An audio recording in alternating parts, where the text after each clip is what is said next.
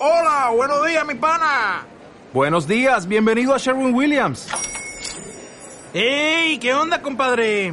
¿Qué onda? Ya tengo lista la pintura que ordenaste en el ProPlus app. Con más de 6.000 representantes en nuestras tiendas listos para atenderte en tu idioma y beneficios para contratistas que encontrarás en aliadopro.com. En Sherwin Williams somos el aliado del PRO.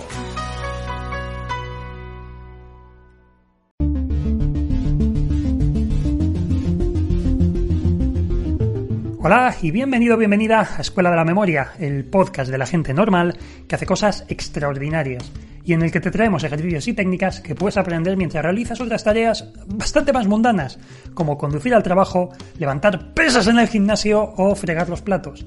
Tú eliges lo que quieres estar haciendo mientras pones a punto tu cerebro con nosotros. Yo soy Javier Muñiz, tu instructor, y quiero acompañarte en todo este proceso de convertirte en un mejor estudiante. Y en la sesión de hoy vamos a hablar sobre técnicas sencillas y por qué puñetas no las aplicamos. ¿Vale? Vamos a hablar sobre eso. Pero antes, déjame decirte que si quieres aprender a estudiar mejor, sin tener que pasar 8 o 10 horas al día encerrado y a memorizar todo lo que se cruce por tus ojos, te recomiendo unirte a nuestra newsletter de Memoriones. Ahí enviamos un email cada día con aprendizajes muy entretenidos y adictivos. Además, también promocionamos nuestras formaciones. Así que si no tienes ningún problema en recibir emails de valor ni en que hablemos sobre las formaciones que ya ayudan a miles de personas, puedes unirte gratis en el enlace que te dejo en la caja de descripción del programa. Sin más, técnicas sencillas, ¿por qué no las usamos? Esta es una reflexión que me estaba haciendo el otro día. Y este es uno de esos podcasts que vienen sin guion, como la inmensa mayoría de ellos, es algo ya a lo que me estoy acostumbrando, a venir sin guion y a empezar a exponer cosas que, eh, que estoy viendo durante la semana y que me sorprenden o me preocupan o me inspiran. Esta es una de ellas, sin duda es una de ellas. Y mm, me ha venido a raíz de, de, escuchar un resumen del libro, no me lo he leído, pero me lo voy a leer dentro de muy poquito, un libro que se llama El efecto checklist, que me parece, me parece brillante y me ha dado muchísimo lo que pensar. Pero muchísimo. Para quien no lo sepa, pues si alguien se lo pregunta, una checklist es una lista de tareas, es la típica lista en la que ponemos un cuadrito, ponemos al lado el nombre de la tarea y cuando la tarea está terminada ponemos un, un, aspa, un tic al lado, poniendo, vale, está hecha, he terminado esta tarea. O le ponemos una X, si lo preferimos. Pero el tic queda mejor, queda más... E, es el check, al final, es el símbolo del check, como el de WhatsApp. Bien, esto puede parecer algo muy sencillo, puede parecer algo que, que hasta es ridículo, si te digo a ti ahora mismo que, oye, una de las técnicas que puedes trabajar para organizarte bien en el estudio es tener una lista de tareas, seguramente tu reacción sea algo tal que así. ¡Bravo! Bravo, Javier, te lo has currado muchísimo, muy bien, esa es tu estrategia. ¿No tienes algo mejor? Pues, sinceramente, no sé si tengo algo mucho mejor. Y es que esto es algo que, que muchas veces omitimos. Que algo sea sencillo sea simple, sea incluso obvio, no lo convierte en algo necesariamente malo o necesariamente poco útil. Y a las pruebas me remito. Cuando vemos lo que es una checklist y el impacto que ha tenido, nos puede llegar a asombrar mucho. Porque, ¿y si te digo que las checklists han salvado millones de vidas alrededor del mundo?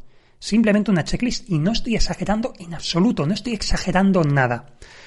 Uno de los casos que se comentan en el libro es sobre la empresa, eh, ahora mismo no me acuerdo, no sé si era Boeing o Airbus, no, recuerdo exactamente, una aerolínea, una compañía aérea que, que precisamente empezó a implementar sus protocolos en checklist. Y ¿Por qué hacen esto? Sea, al final los pilotos son gente muy preparada, saben hacer su trabajo y no debería de haber ningún problema. Sin embargo, la realidad dice lo contrario. Todos somos humanos y es fácil que se nos olviden cosas, y más en un proceso tan complejo como es el pilotaje y el mantenimiento de un avión, que son dos cosas distintas. Entonces, para evitar este tipo de accidentes, se crearon estos protocolos en los que tenían que ir siguiendo una lista muy detallada. Incluso se llegaron a hacer protocolos para situaciones de emergencia, en las que los pilotos y copilotos pues rápidamente las iban revisando y seguían el procedimiento al pie de la letra para poder aterrizar felizmente el avión. Lo que ocurrió, se redujeron los accidentes aéreos. Se redujeron. Y esto es algo que no solo se ha aplicado en la aviación, no señor. Se ha aplicado también en la medicina, concretamente en la cirugía. Y esto es algo, de hecho, que, debería de preguntarle la próxima vez que venga al programa a, Almudena Trinidad de Domina la Medicina, porque me pareció muy curioso. Y sí, los cirujanos y el personal de quirófano tienen sus propios protocolos y tienen sus propias checklists que tienen que ir verificando paso a paso. Con esto se consigue que muera menos gente porque hay menos despistes. El factor humano ya mm, no está ahí, al menos no tanto. Porque si te están diciendo paso a paso lo que tienes que hacer es prácticamente imposible que se te olvide. Y piensa, y aquí quiero que pienses en tu día a día, la de cosas que se te olvidan, a mí el primero, ¿eh? A mí el primero, me pongo el primero de la fila, la de cosas que se me olvidan, la de despistes tontos que tengo, la de cosas que digo, soy un zopenco, soy memo, ¿por qué no me he acordado de esto? Y ahora me arrepiento porque no me he acordado y lo tenía que haber hecho. Y no solo te da mucha rabia, sino que eh, puede, puede ser algo, puede ser algo importante, te puedes olvidar de algo que sea importante o parte de un proceso que, de, de, algo que tengas que hacer y que sea esencial para ti. Puede ser, por ejemplo, el tomar una medicación. A lo mejor no es muy importante, pero a lo mejor sí es relevante y se te puede olvidar. Tenemos muchos despistes. Por ello, el tener una planificación ayuda.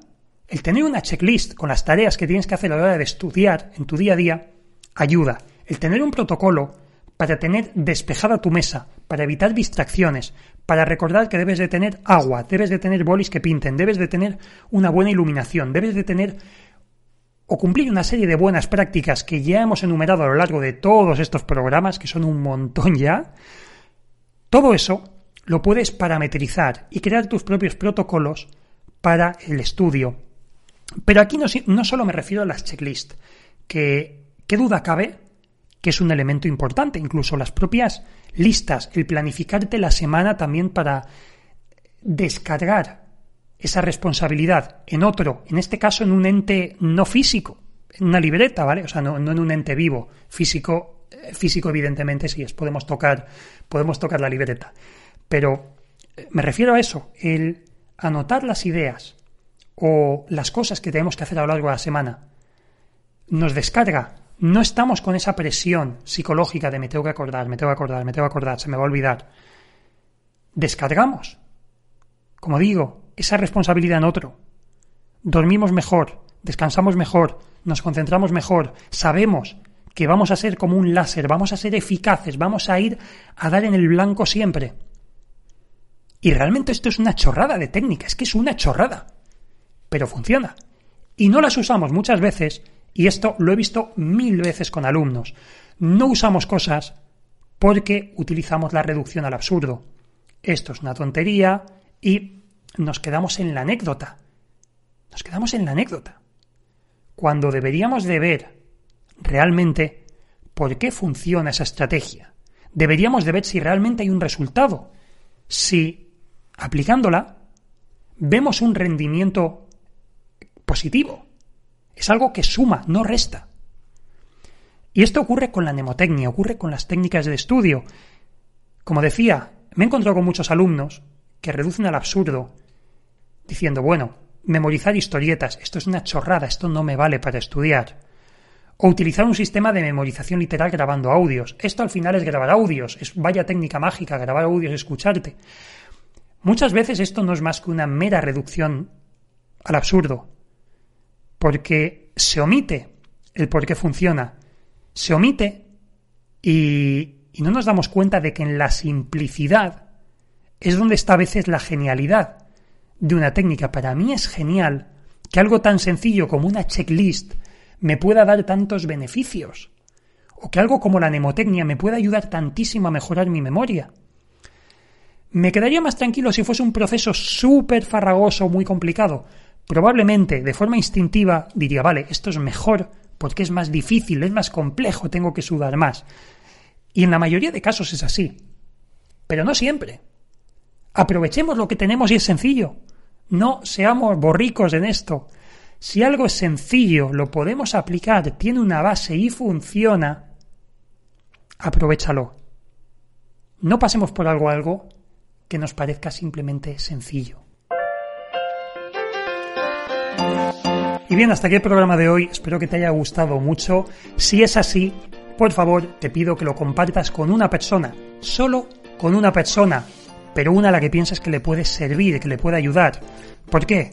Porque de esta forma te aseguras de que realmente lo va a escuchar y con esto nos ayudas a seguir manteniendo gratis este programa, nos ayudas a poder seguir difundiendo estas técnicas de estudio, estas estrategias que lleguen a mucha más gente, que lleguen mucho más lejos, que ayuden a estudiantes que, que simplemente no las conocen o no se pueden permitir el comprar una formación, pues nos ayudas a que lleguen hasta todos los rincones del mundo y eso es algo que te agradecemos muchísimo desde ya. Así que muchas gracias y este aplauso va para ti.